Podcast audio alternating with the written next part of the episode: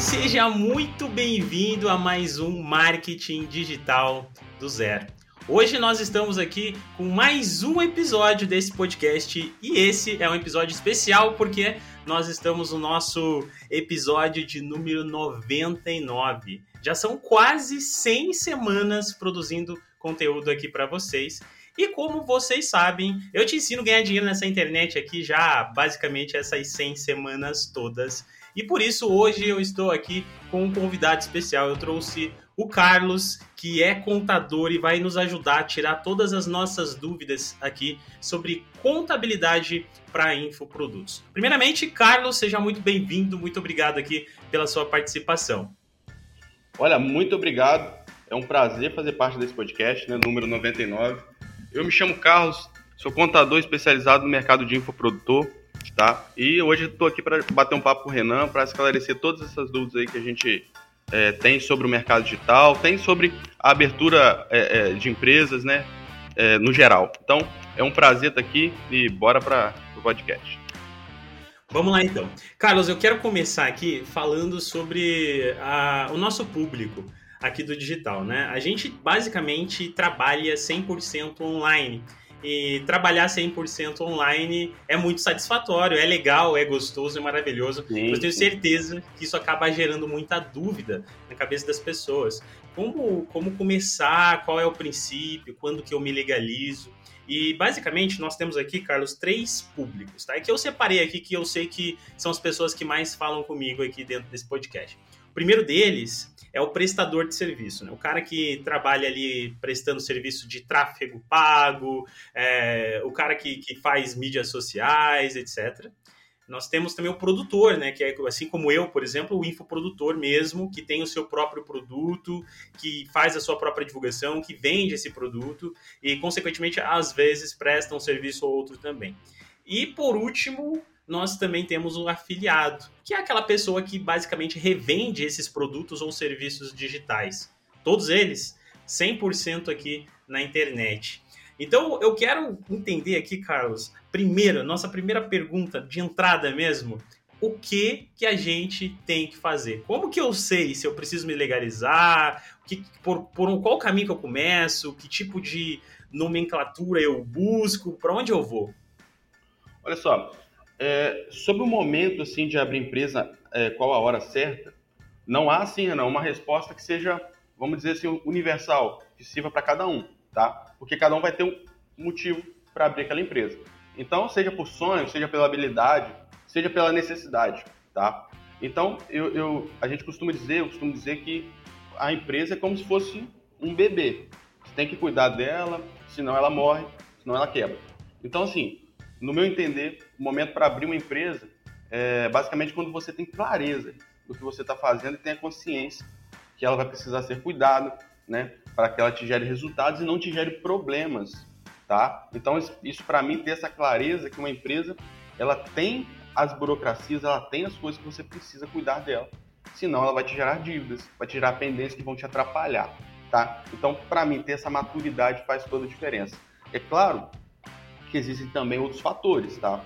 Então, o cara que trabalha no digital precisa entender que não dá para trabalhar sempre no CPF, tá? Porque o CPF em si, ele gera, é, ele tem uma carga tributária muito pesada, que ele é tributado pelo imposto de renda, que a alíquota pode chegar até 27,5%. E, querendo ou não, você está lidando com o seu CPF, que é uma coisa mais pessoal, sabe? Então, a partir do momento que você está ali é, é, faturando na casa dos dois mil reais, começou a passar disso, olha, para, pensa que já está chegando a hora de abrir um CNPJ, até mesmo pela questão tributária, tá? Você vai pagar um imposto menor, você vai ter uma segurança jurídica melhor, tá? E você vai evitar problemas aí com a Receita Federal, que ninguém quer esse tipo de problema, né, Renan? Sim. Então, assim, o termômetro basicamente é tá próximo aí dos dois mil reais de faturamento. E assim, Carlos, esse faturamento é o faturamento que eu ganho só aqui no digital ou ele contribui, por exemplo, eu tenho, eu sou CLT, o que basicamente muitas pessoas aqui que ouvem esse podcast estão nessa migração, saindo do CLT para montar o seu negócio. É, conta também esse, esse valor que ele já recebe lá como CLT? Olha só, para fins é, é, de CPF, a pessoa está trabalhando no CPF no digital está trabalhando no CPF como CLT, essas rendas somam, tá? Porque, como eu te falei, se está tudo no CPF, você vai ser tributado pelo CPF. Então, você vai pagar seu imposto de renda numa alíquota maior, como eu te disse, até 27 mil por cento, uma alíquota muito pesada, sendo que na empresa a gente consegue colocar ela em 6% do faturamento. Então, é uma diferença muito grande. Então, a gente precisa estar atento a isso. É... Então, então, Renan, soma sim, tá? Faturamento de CLT com faturamento de empresas é, é, no CPF, tá? Se uhum. tiver tudo no CPF, soma. Agora, você tem a sua empresa no digital e tem seu, você trabalha ainda como CLT, aí cada um vai ter seu tratamento diferente, cada um vai, ser, vai ter seu tratamento específico, né? No CPF você vai ser tributado lá normal, os 27 mil por cento pela renda que você trabalha e ganha como CLT. Na empresa vai ser o tratamento empresarial, né? Ah, provavelmente no mercado digital, geralmente a alíquota é de 6% sobre o faturamento. Então, é, é, tem essa separação. Tá. É, ainda aqui dentro desse caso do, do, da pessoa que ainda é SLT, Carlos, uma dúvida que eu tenho certeza que o pessoal tem é sobre a, a, você, se você pode abrir um CNPJ enquanto você está registrado em uma empresa para fazer essa migração aos poucos. O que, que ela acaba perdendo se ela fizer isso? Mas qual que é a vantagem disso também? Olha, é uma dúvida bem comum essa, né, Renan? É, pode sim, tá? Não há impedimentos algum quanto a essa questão de ter trabalhar e ter uma empresa, tá? É, então você consegue tanto abrir um MEI, tanto abrir uma, uma microempresa normal e, e fazer essa migração aos poucos, que é o mais aconselhável, né? No caso, porque, poxa, é uma, uma situação nova, as pessoas às vezes nunca empreendeu, não sabe como é, também não dá para chutar o balde totalmente lá no CLT e ir para empresa. Alguns fazem, dá certo, outros fazem não, mas no meio termo, mais conservador, talvez seria nessa migração mesmo. Cara, o que ele perde lá na questão da, da do funcionário mesmo, da, da, da CLT, tá, tá, ligado ali ao seguro-desemprego. A única coisa que ele não recebe é o seguro-desemprego se ele for despedido lá, né, sem justa causa e tudo mais. Agora, fundo de garantia, todos os direitos trabalhistas da rescisão, né, é, férias, férias, décimo terceiro tudo mais, ele ganha normalmente. Então, a única perda, vamos dizer assim, na questão da, da CLT está relacionada ao seguro-desemprego.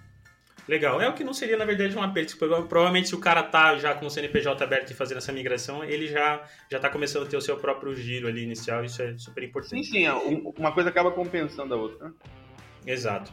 E assim, Carlos, é, se, se eu sou infoprodutor, produtor de conteúdo, onde eu tenho ali o meu próprio produto digital, o meu curso online, é, ou se eu presto serviços de marketing digital, tem alguma diferença ali na hora da abertura? Olha só, tem alguns casos, por exemplo, a pessoa que é infoprodutor, ela pode, dependendo, claro, do seu faturamento, mas vamos dizer, um faturamento inicial de 5 mil reais, tá? Ela pode se enquadrar ali no MEI, o infoprodutor, pode se enquadrar também com uma microempresa, né? Às vezes a pessoa tem algum tem uma sociedade, né? E vai precisar abrir um tipo de, de, de, empresa diferente, mas basicamente ela consegue entrar como MEI. O afiliado digital, por exemplo, ele não consegue, tá? Então, o afiliado digital ele tem que entrar direto como microempresa essa a, a, a, lista de atividades ela, ela vem mudando ao longo do tempo, porque a, a Receita Federal ela está entendendo como funciona esse mercado digital. Então ela não estava dando muita atenção ao mercado digital e agora com esse crescimento gigantesco do mercado digital ela começou a mexer os pauzinhos lá. Então ela já tirou a atividade de afiliado digital como MEI que era, né? Ano passado, se não me falha a memória, e agora não pode mais. Então ela começou a entrar nesse mundo é, é, desse mercado digital, né? Fiscalizando mais de perto as plataformas, por exemplo, como Hotmart, né? Então, uhum. ela está ali de olho. O afiliado digital, por exemplo, ele vai ter que começar como microempresa, tá bom? Para quem não sabe ainda o que, que é o MEI, você pode explicar um pouquinho? Claro, olha só. O MEI basicamente foi criado para pegar a galera que estava trabalhando de maneira informal, né? Tava trabalhando ali no o, aquele pintor, aquele cara que estava trabalhando ali sem uma é, uma estrutura tava, não estava pagando seus impostos e tudo mais. Então foi criado para pegar esse cara e foi criado para você começar o seu negócio. Então você. É, é, é, por quê? É uma carga tributária muito baixa. Tá? Você consegue pagar ali algo em torno de 65 reais por mês para começar o seu negócio. Então é, é muito interessante para quem está começando. Tá? Então, se você está começando, o MEI é uma boa. Só que você precisa ter atenção, porque o MEI ele tem um limite, tá? Que limites são esses? Limite de funcionário, você só pode ter um, tá? E tem um limite de faturamento, você pode, no ano, fazer 81 mil reais de faturamento. Então são duas coisas que você precisa ter atenção. Se você faturar acima de. que tem uma média, né? 81 mil dividido por 12 a 6.750. Então a uhum. média mensal de faturamento para o MEI é 6.750. Se você está vendo que você está faturando além disso, aí você precisa tomar cuidado para. É, é, é, porque a Receita Federal está de olho e você precisa migrar para outro tipo de empresa que te dê essa possibilidade de um crescimento maior. Como eu disse, o MEI é para você que está começando. A partir do momento que sua empresa engrena e cresce, você precisa pensar numa estratégia diferente para te evitar problemas e para te dar uma margem de crescimento maior. Uhum. Se eu abrir o meu MEI ali em julho, na metade do ano, eu ainda posso faturar os 80 mil, Carlos? Não, Renan. Aí no caso, é 81 mil para quem trabalhou o ano inteiro. Para quem ah, abrir uma empresa em janeiro. Então, de janeiro até dezembro, você consegue 81 mil reais né? Uhum. Faturamento limite. Agora, se você abrir, abrir o MEI durante o ano, por exemplo, em julho, como você disse, você precisa pegar de julho até dezembro, né, quantos meses tem ali, e multiplicar por 6.750. E aí você uhum. vai encontrar o seu limite naquele ano, tá? Então a gente precisa estar atento a isso. É, quando você abre, tem um limite proporcional, tá? E a partir do ano seguinte, aí é o limite normal, né, total do MEI, que seria os 81 mil até o presente momento. Uhum. E é assim, gente, ó, você que está ouvindo o podcast, que abriu o seu mês, já está tendo um faturamento legal, fica de olho nisso aí, na data que você fez a abertura, porque senão você corre o risco de ser desenquadrado, é isso, né, Carlos? Exatamente. É, é, e o desenquadramento, né, ele tem dois tipos, tá? Tem um que é, você desenquadra, ele pega retroativo, vamos se você faturou até X valor, você vai ser desenquadrado somente no ano que vem beleza? Você consegue ainda trabalhar esse ano como MEI e ano que vem você sai. Agora, se você ultrapassar, a, a, ultrapassar perdão, é, mais que 20% do limite do faturamento, aí você é desenquadrado retroativamente. Então, imaginando que você esteja em outubro, volta lá em janeiro, você é desenquadrado desde janeiro, você tem que pagar todos os impostos como se não fosse MEI, tá? Ou seja, é, sendo outro tipo de empresa desde janeiro até hoje. Ou seja, tem que corrigir esse imposto Além do mais, ainda vai ter juros, vai ter multas e outros acréscimos aí. Então, cuidado. Observe o faturamento. Está ultrapassando? Já vê para poder migrar para outro tipo de empresa. Uhum. E assim, é, para você que é infoprodutor, a gente sabe que aqui o mercado digital parece, ah, 6 mil reais de faturamento, 7 mil reais de faturamento, é muita coisa, eu vou demorar a chegar. Mas, gente, se você tem um produto aí de, de 697 reais, que é comum aqui do mercado, e você faz apenas 10 vendas no mês, você já tem esse faturamento. Então, assim, no digital as coisas crescem bem rápido, então você tem que sempre ficar de olho, assim, nesse, nesse ponto. E, e, Carlos, assim, que, qual dica que você daria para esses, esses jovens empreendedores, para essas pessoas que estão iniciando agora aqui, abrindo o seu MEI e tal, na questão de organização é, do mês dele e tal? Como que ele faz essa, essa organização? Ele coloca na planilha, ele guarda esses valores, ele tem que guardar as notas fiscais? Como é que funciona isso aí? Olha só, na questão do, da organização, né, você está abrindo sua empresa ali, cara, a dica mais importante que eu acho que, que eu vejo o pessoal às vezes errar é misturar, tá, Renan? O que, que é dinheiro da empresa, o que, que é dinheiro da pessoa, certo? Uhum. E quando você faz essa bagunça financeira, você não consegue, cara, de fato saber se o seu negócio está dando lucro ou não, tá? Eu, eu, eu, tenho a experiência aqui de ver as empresas misturando, ah, pagar o plano de saúde do filho do dono e, e, e comprar uma, é, fazer uma compra pessoal no cartão da empresa, começa a misturar, então essa mistura ela te traz é, problemas porque você não consegue ter o controle financeiro, ter a organização financeira na ponta da mão, na, da ponta do lápis ali, você se perde, tá? Uhum. É, agora, essa organização, claro, tudo que entra, tudo que sai, controla isso é, corretamente para poder você conseguir gerir seu negócio. Então, é, uma dica para mim crucial é essa, que eu vejo acontecer, é você separar o que é da empresa e o que não é. Então, é, é a mais importante no meu entender. E mesmo você começando como meio, o importante é você deixar as coisas mais organizado possível para quando você fazer a sua migração já tá tudo mais fácil, você já ter acostumado com essa nova vida aí de empreendedor, né? Exatamente. É, é, isso que você levantou é interessante, porque além dessa, da, daquelas situações que, que motivam a abertura do MEI, essa situação de começar a entender também como funciona a sua empresa, começar ali. É, o MEI tem poucos movimentos, a gente pelo menos imagina que tenha poucos. E você consegue ali se organizar, você já pega o costume. Quando você abrir uma, uma empresa que você vai faturar, poxa, 5, 6, 7, 8 vezes mais, você já vai ter na sua cabeça a consciência da importância da organização. Então, o controle financeiro, cara, é, é extremamente importante aí para poder fazer seu negócio crescer e, e não, não sair do mercado.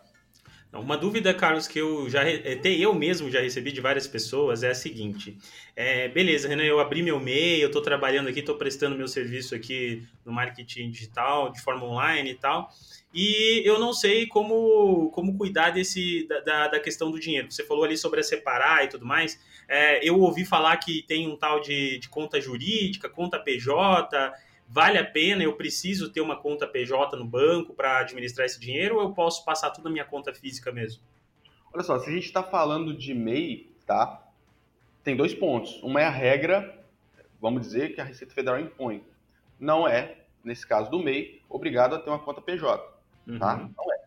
Mas parando para raciocinar por uma questão de gestão, é importante que você tenha, porque como eu te disse, você vai começar a misturar coisas pessoais com coisas da empresa e isso, por si só, já te traz desvantagens. Né? Você, como eu disse, você não consegue saber sua, sua margem de lucro corretamente, é uma bagunça é, é, é, as suas contas, então faz a separação. É, se for possível, abra uma conta PJ, o que for da empresa que você vendeu, que você faturou, emitiu de nota fiscal, fica na empresa. Ah, no final do mês você vai pegar o lucro, vai pegar alguma coisa, transfere da sua da conta pessoa jurídica para pessoa física né, para você uhum. saber o que está saindo, o que está entrando corretamente. Então, não é obrigado, no caso do MEI, tá, ter conta PJ e tudo mais, mas é, é importante que, que aconteça essa separação. Outro ponto, então, Carlos, que eu acho que seria interessante você dar uma explicada para o pessoal, é a questão da declaração anual do MEI. É, essa declaração anual do MEI é um imposto de renda? O que, que é isso? Eu sou obrigado a fazer? Quando que isso acontece? Como é que funciona? Olha só, a declara... O, o, às vezes o pessoal até dá uma confundida, né, Renan? Que essa declaração do MEI confundindo com a questão da declaração da pessoa física. Tá? Uhum. Só que são duas coisas. Uma é a declaração da empresa e outra é a declaração da pessoa, certo? Então, essa declaração do MEI, ela é, obriga... é obrigatório que seja feita tá? até 31 de maio, geralmente esse é o prazo. Tá? Ultimamente a gente teve as prorrogações por conta aí de, de desses fatores de, de saúde, uhum. mas basicamente é 31 de maio. Então, até 31 de maio, você tem que informar para o governo qual foi o seu faturamento do ano anterior, tá? Então, você informa ali seu faturamento, quantidade de empregados que você teve e tudo mais, e aí você é, é, realiza essa declaração de forma obrigatória. Você precisa fazer isso. Se não fizer, o que acontece? O seu CNPJ fica inapto, né? Ele ou seja, ele deixa de ser um CNPJ ativo, você é, talvez não consiga emitir uma nota fiscal, talvez te gere problemas aí na sua, na sua empresa fica inapto com a Receita Federal, então você precisa fazer essa declaração, tá? E todo ano é somente essa declaração que é preciso. Então, a declaração anual é somente essa. A declaração do MEI, do, da pessoa física, já é outra coisa, né? Que aí a gente, a gente vai falar um pouquinho mais para frente, né? E eu, eu preciso, Carlos, emitir nota fiscal. Você, eu vi que você falou ali sobre nota fiscal e tal. Eu, como MEI, eu tenho a obrigação de emitir essas notas? Olha só, a, primeira regra assim do MEI é que o MEI não é obrigado a emitir nota fiscal quando ele vende para pessoa física. Então, uhum. você está vendendo para uma pessoa física, você não é obrigado a emitir nota fiscal. Agora, você está fazendo uma transação ali com uma empresa, você é obrigado a emitir nota fiscal, porque é de empresa para empresa, tá? Então, o MEI tem essa característica de, de, de, da nota fiscal. É claro que se o seu cliente, se a pessoa que está comprando o seu produto, tudo mais te exigir, você tem que emitir tá? Uhum. Mas não é obrigado a emitir, certo? Isso, a, a lei trata que o MEI está dispensado da emissão de nota fiscal quando vende para pessoa física. Então, mediante a exigência da pessoa que está comprando ou uma transação entre empresas, aí você tem que emitir a nota fiscal. Entendi. Bom, a pessoa aqui que é infoprodutora normalmente está vendendo algum infoproduto e a maioria dos clientes acabam sendo pessoas físicas, então você acaba não precisando emitir. Assim, caso apareça uma empresa comprando o seu produto, você tem que estar de olho ali para fazer essa emissão, é isso, né? Exatamente, é isso aí. Olha se está vendendo para pessoa jurídica, emite a nota. Se não está, né, se emite se você quiser. Tá? Uhum. Eu sempre aconselho a emissão da nota fiscal, porque é importante. Sim. Eu acho que dá mais valor ao trabalho quando você vende um produto e emite uma nota, a pessoa passa uma credibilidade, tem todo um, um contexto psicológico também em relação à nota fiscal. Emitiu, uhum. poxa, a pessoa que está comprando vê pô, o cara tem uma empresa, o cara emite nota fiscal, então esse cara aí é um cara mais confiável. Né? Sim. Já no caso dos prestadores de serviço, Carlos, eu mesmo tenho bastante experiência nessa questão de prestar serviço de marketing digital, de fazer tráfego pago, de fazer lançamento. Eu acabo prestando esse serviço para empresas. A partir desse momento que eu fechei um contrato com uma empresa ali, eu sou claramente obrigado a emitir uma nota fiscal para essa, essa empresa, já que eu estou lidando de empresa para empresa, né?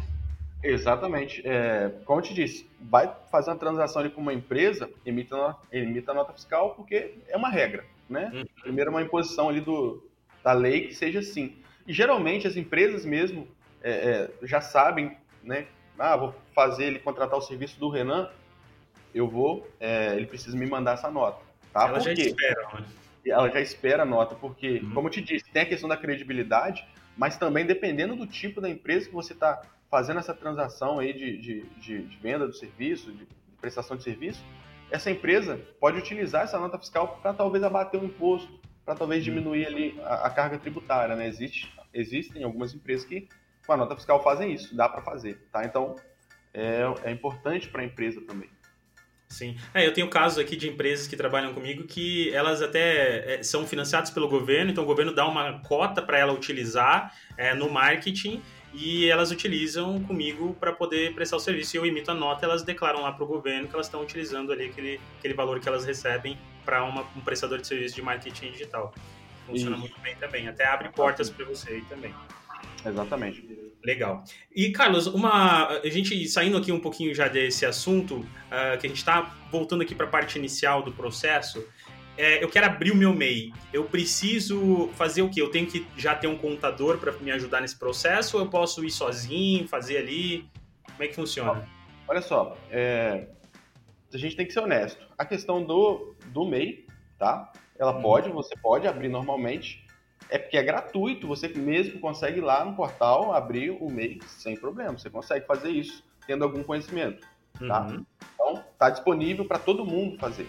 Uhum. Tá? Só que é importante que você tenha alguém tá, para te, é, te dar o caminho, porque você vai fazer uma abertura, por exemplo, de uma empresa, você tem que colocar as atividades corretas, tá? Você uhum. tem que se cadastrar na prefeitura, você tem que se cadastrar para emitir nota fiscal, tá? Você Sim. tem que ter um, um, um, um, conhecimento, por exemplo, poxa, se eu faturar até aqui, como é que eu faço depois?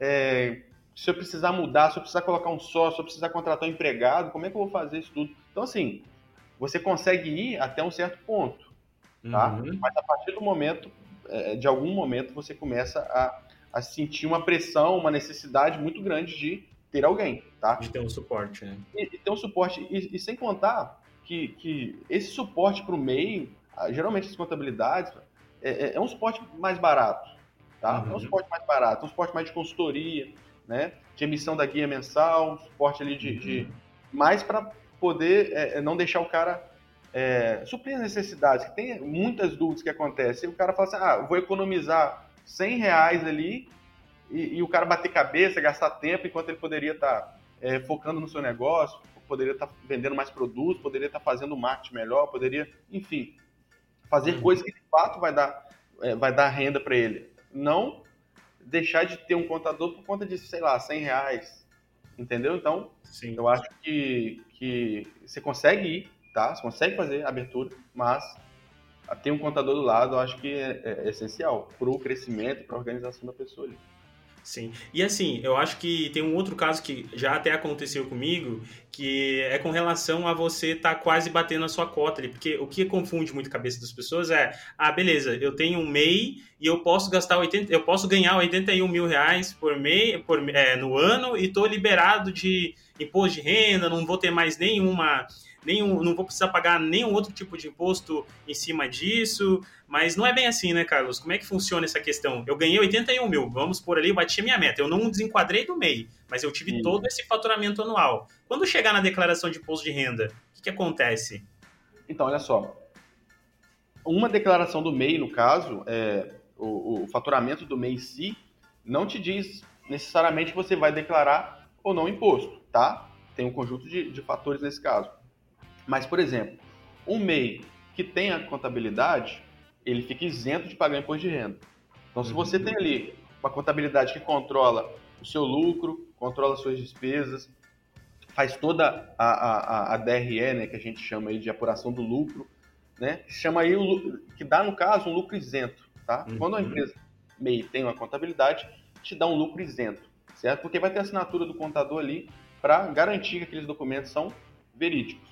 Então você consegue ganhar um lucro isento. Quando você ganha um lucro isento, significa que você não paga imposto sobre ele, tá? Porque, uhum. como diz o nome, ele é isento. Agora, se você não tem uma contabilidade, você aí está sujeito a pagar um imposto maior e, diga de passagem, dependendo, fica até muito alto, tá? Então, você, a, a, importância de ter um contador nesse caso é basicamente também, né, claro, na, na questão do imposto de renda. Você consegue ter esse lucro todo isento, ao invés de pagar mais imposto no final, que, como eu te disse, é, pode ficar até alto. Sim, é, e é algo que fica meio que oculto, né? Porque essa informação eu já vi que não, não é tão visível assim, e as pessoas acabam se confundindo. Até porque o MEI ele é um tipo de empresa que é justamente para o tipo de pessoa bem iniciante, então muita gente leiga acaba simplesmente abrindo ali e, e não percebe que existem algumas coisas a mais ali que você tem que tomar cuidado quando você já está pelo menos com uma média de faturamento aí, né? Não precisa nem ser, não precisa nem bater o total, mas uma média em cima disso aí já, já tem que ficar de olho exatamente a, a, a regra. Só para você entender, por exemplo, é, você, sei lá, você é prestador de serviço e aí você faturou lá os 81 mil. Se você não tiver ali uma, uma contabilidade, certo? Que, que consiga registrar tudo, ter assinatura, como te disse, para te tornar aquele lucro isento, você aplica ali, por exemplo, 32% sobre o, o faturamento. Aquele 32% ele é isento, mas o resto não. Ou seja, uhum vê, faz a conta para você ver quanto que isso não dá. Então, é, é, é, é, preciso ter esse cuidado, tá? Como eu te disse, é uma, é, é, a mensalidade, o controle que a contabilidade faz é um controle barato, vamos dizer assim, comparado com outras empresas. Então, você consegue ao mesmo tempo ter um suporte, ter todo esse controle, essa gestão, final do ano, é, declaração do MEI, você consegue ali a declaração de imposto de renda de forma isenta, por um valor que né, é, é, é interessante para a pessoa certo? Uhum. Então, se a pessoa pensar um pouco, ela consegue é, ter tudo isso de uma maneira assim, bem interessante. Entra um outro ponto aqui, Carlos, que eu acho importante também lembrar, é que assim, eu vejo muitas pessoas que são MEIs e, e ficam com medo, com receio de mudar de, de, estrutura mesmo, de mudar ali a empresa, de sair do MEI e subir de nível, né? Passar ali para uma, uma microempresa, é isso, né? Próximo nível passar para uma microempresa, por exemplo, por causa daquele medo de, ah, mas daí eu vou ter que pagar um monte de imposto e tudo mais. Mas eu acho que se você tem, primeiro, se você tem o um suporte ali de uma contabilidade, alguma coisa mais, mais bem estruturada, se você está fazendo as coisas ali do jeito certo, esse medo ele não pode existir porque você está barrando o teu próprio crescimento. E eu já vi pessoas que deixaram de ganhar, deixaram de fechar contrato no final do ano para não estourar cota para ano que vem continuar. E isso acho que é um pensamento meio ruim por conta da, da questão de crescimento. Exato.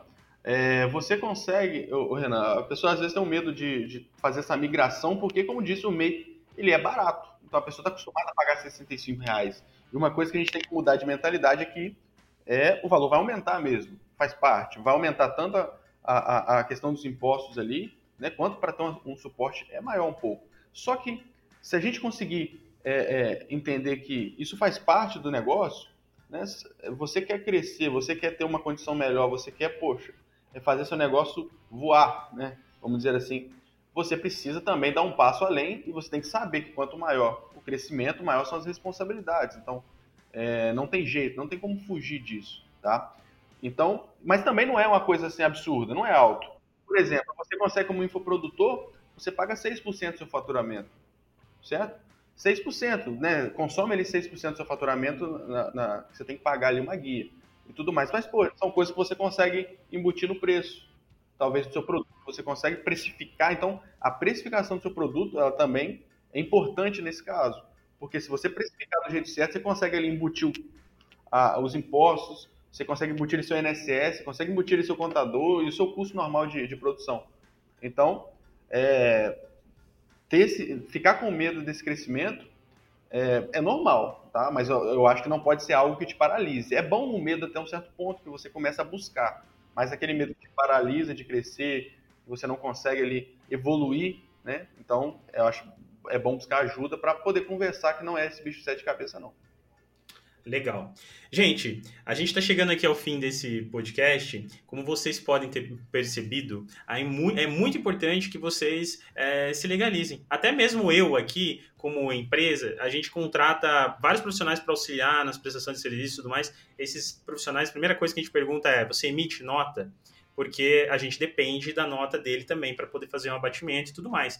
E, e, isso é importante. Então, assim, se você está querendo entrar de cabeça mesmo, fazer o negócio da, da, forma certa, é interessante que você abra o seu MEI, que você comece ali, que você faça a migração no momento certo, que você seja uma pessoa muito organizada. Eu trouxe esse tema aqui com o Carlos hoje, não é para vender serviço, coisa desse tipo, mas é para deixar você atento de que uma boa estratégia de crescimento para o seu negócio é fundamental. Abrir uma empresa, fazer as coisas da forma correta é fundamental para você crescer, porque você não pode mais ter aquele pensamento de CLT, aquele pensamento que, ah, eu vou ganhar ali, e é aquele salarinho ali, e é aquilo ali. Não, não é mais assim. Agora o negócio é, é fazer as coisas da forma mais correta possível. Fazer a tua planilha ali, ganhou, entrou lucro, coloca na planilha, saiu despesa, coloca na, na planilha, chegou a DAS do MEI, paga a DAS do MEI, porque inclusive esse aqui é um ponto, já conheci, conheço muitas pessoas que deixaram, pararam com o MEI, não tinham mais lucro e abandonaram a DAS lá. E isso aí acarreta vários problemas, né, Carlos?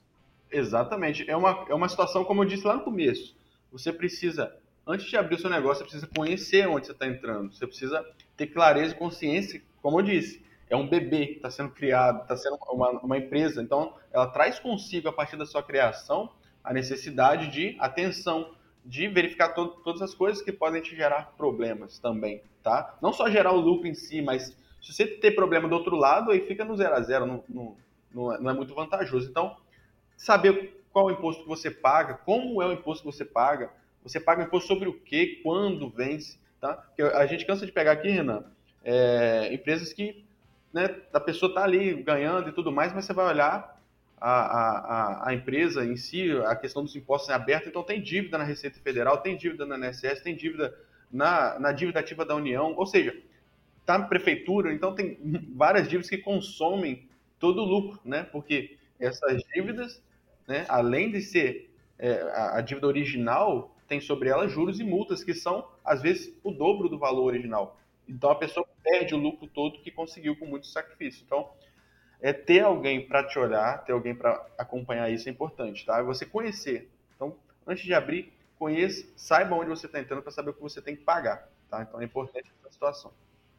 Tá. Em resumo aqui, gente, o ideal é que você está começando, abra lá o seu MEI. O Carlos já mostrou que não é, é, não, não é impossível abrir se você é SLT, se você está fazendo essa migração, porque você consegue fazer a separação das coisas. Você vai perder ali o seu, o seu seguro-desemprego? Vai, mas consequentemente você está virando a chave da sua vida, né? Então deixa o seguro-desemprego para quem vai realmente ter necessidade, pega ali teu FGTS que você vai tirar do, sonho, do, do, do seu CLT, faz investimento na empresa, compra mais coisas, melhora a estrutura para que você passe a ganhar muito mais. E uma coisa é, eu tenho certeza que sendo infoprodutor, você já vai ganhar 6, 7 mil reais muito mais rápido do que você ganharia sendo CLT. Justamente pelo que aquilo negócio que eu falei no início. Um produto hoje de 697 reais é comum no mercado. Você faz 10 vendas, você já está batendo aí seus 7 mil reais de faturamento. Então, tem que ficar de olho nas coisas e é importante fazer a legalização. O Carlos, ele é especialista justamente nesse processo de, é, de pessoas que trabalham com infoprodutos, digital e tudo mais. E eu quero que o Carlos fale um pouquinho. Fala aí, Carlos, sobre o seu trabalho, sobre a sua empresa, o que, que vocês fazem, quem pode te procurar, se o pessoal quiser entrar em contato com vocês, está aí, tá aí com você, pode falar. Sim, vamos lá. Olha, a gente é especialista no mercado digital, tá? Nossa empresa chama Inove Mais Contabilidade, então tá no Instagram, a gente sempre está postando conteúdos e tudo mais. Então você que é infoprodutor, você que é afiliado digital, você que trabalha com o mercado digital, seja também em outras áreas que não sejam essas, mas está no mundo digital, tá? É importante você conhecer o seu negócio, é importante você ter alguém para te acompanhar, tá? E a gente está à disposição para poder ajudar, tá? O nosso contato tá? é, é 988277273, tá? Pode procurar a gente no WhatsApp, o DDD 22, tá bom? E no Instagram também, como eu disse, Inove Mais Contabilidade.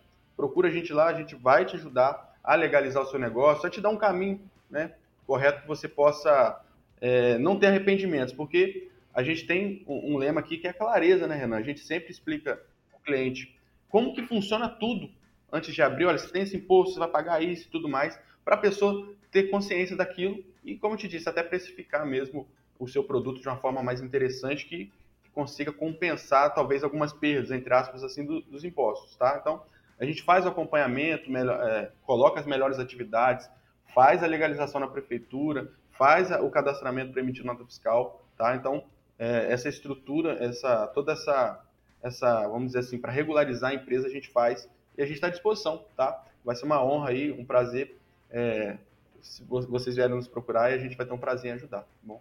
Tá, eu, é, eu vi que o DDD é 22 aí, Carlos. Você atende o Brasil todo, não tem problema, ah, não precisa ser local? Não, não. É, a, gente, a gente, quando fez essa, a, a criação da, da, nossa empresa, a gente já pensou é, nessa questão de pegar o Brasil inteiro, tá? Porque a gente, é, eu venho, né, eu trabalhei muitos anos no escritório tradicional, que só atendia, assim, região, tá? E só atendia pessoas que iriam, iam até, até, o escritório físico, né? A pessoa tinha que estar ali na sua frente e tudo mais.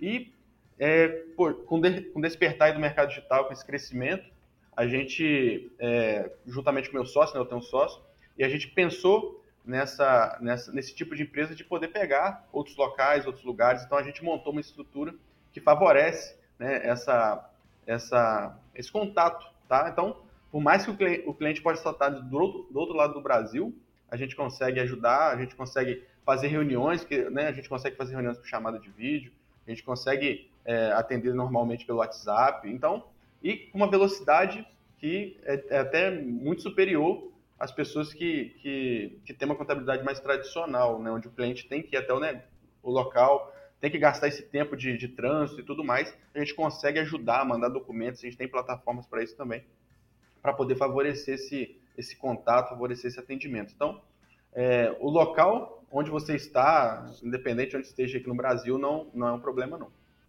Legal.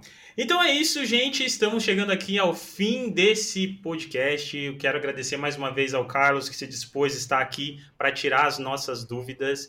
É, esse era um tema, gente, que eu queria trazer já há muito tempo, porque eu passei por essa dificuldade. Vocês sabem que aqui no podcast eu não trago convidados e tudo mais. Eu estou trazendo por conta de que nós estamos no, encerrando aqui esse ciclo dos nossos primeiros 100 episódios. É, eu ensinei vocês a ganharem muito dinheiro por aqui já, eu sei disso. Tem centenas de alunos com resultados já que estão ganhando dinheiro, vivendo digital.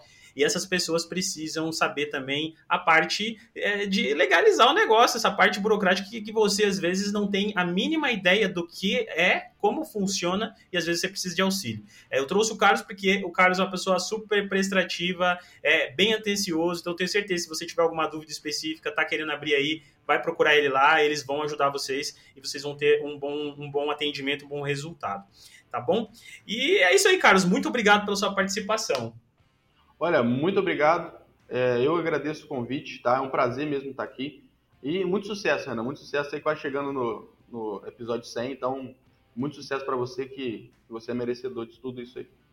Muito obrigado, Carlos. E eu vejo você na semana que vem no nosso próximo episódio. Eu vou estar aqui sozinho, vou estar, mas eu vou contar para você como é que foi essa trajetória dos meus primeiros 100 episódios. São 100 semanas sem nunca atrasar uma única quinta-feira de conteúdo aqui para vocês e muita coisa aconteceu. Então eu vou trazer muita novidade para você que vai ouvir aí o episódio da semana que vem. Então não perca esse episódio. Vou contar toda a trajetória, vou mostrar novas coisas que vão acontecer acontecer. Eu tenho certeza que tem pessoas que já estão percebendo essa movimentação, mas eu vou entregar isso aí a, na próxima semana. Muito obrigado, vejo você então na próxima quinta-feira. Fica com Deus, se cuide e até semana que vem.